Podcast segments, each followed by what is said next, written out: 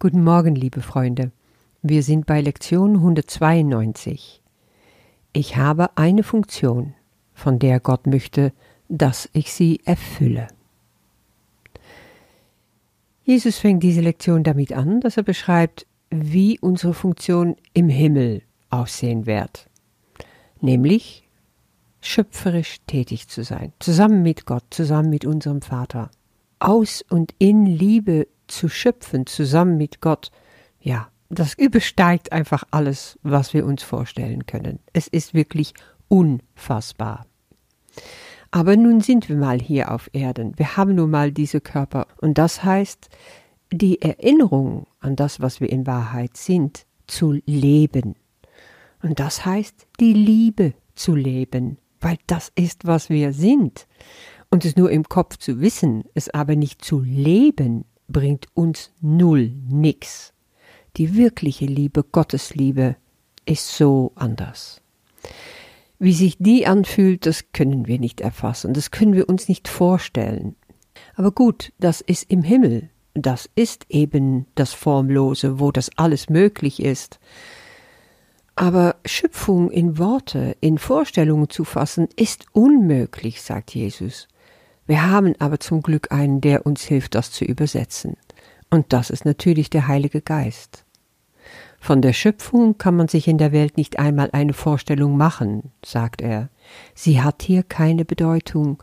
Es ist die Vergebung, in der sie der Erde am nächsten kommen kann.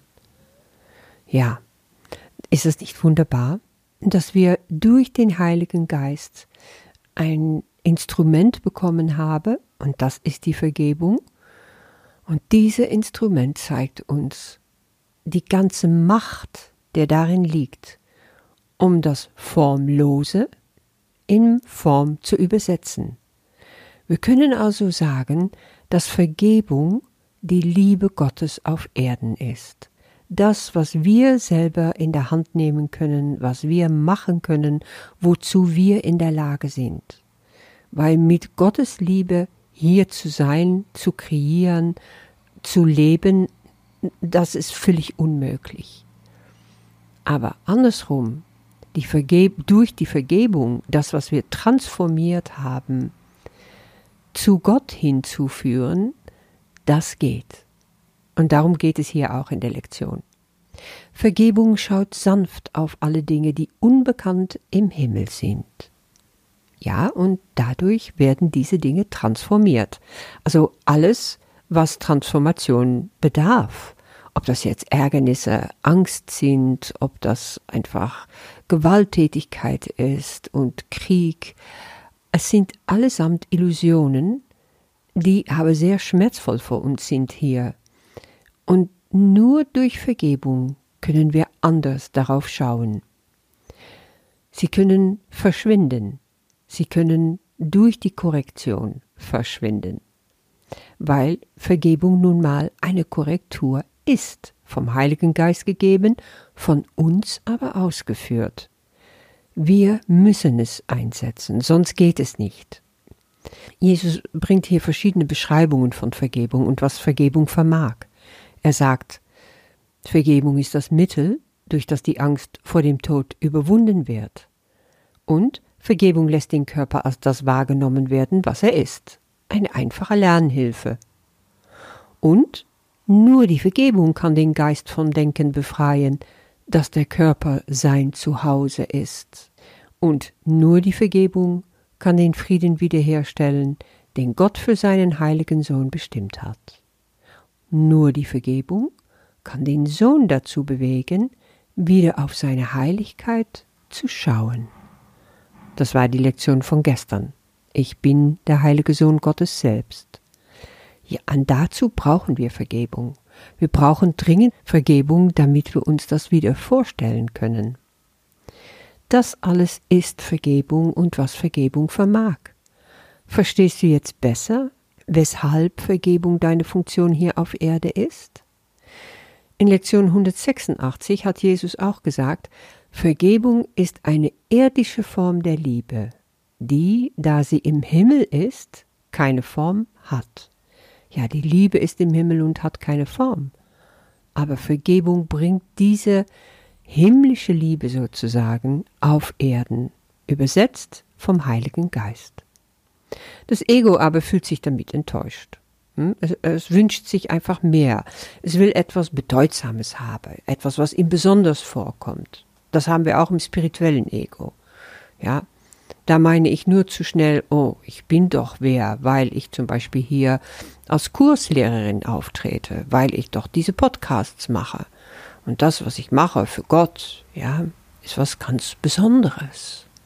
Ist es das wirklich? Habe ich da eine besondere Aufgabe? Die habe ich gar nicht. Meine einzige Aufgabe ist die Vergebung. Kann ich noch so viele Podcasts machen, noch so viel schönes Feedback bekommen von den Menschen. Mein spirituelles Ego mag sich gestreichelt vorkommen. Aber Gott schaut darauf nicht.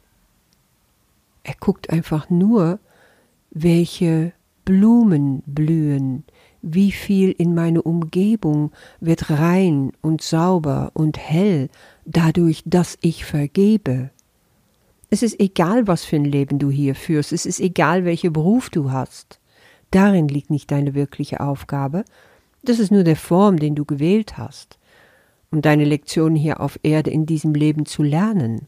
Das ist dann deine Freiheit natürlich gewesen. In was für ein Körper du dich bewegst, welche Menschen um dich herum sind, wo du lebst, was du machst, mit wem, darauf kommt es alles nicht an. Es kommt nur auf das Wie an. Wie bist du Mutter, Vater, Tochter? Wie bist du krank? Wie arbeitest du? Die Rollen an sich sind völlig unwichtig. Sie sind allesamt Ego. Die einzige Identität, die wir haben, ist in Gott.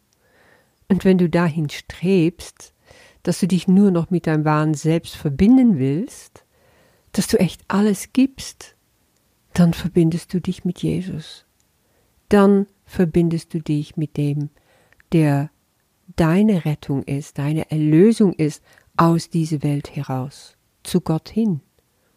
Und dann kommt nur noch die Frage, wie lebe ich hier auf Erde?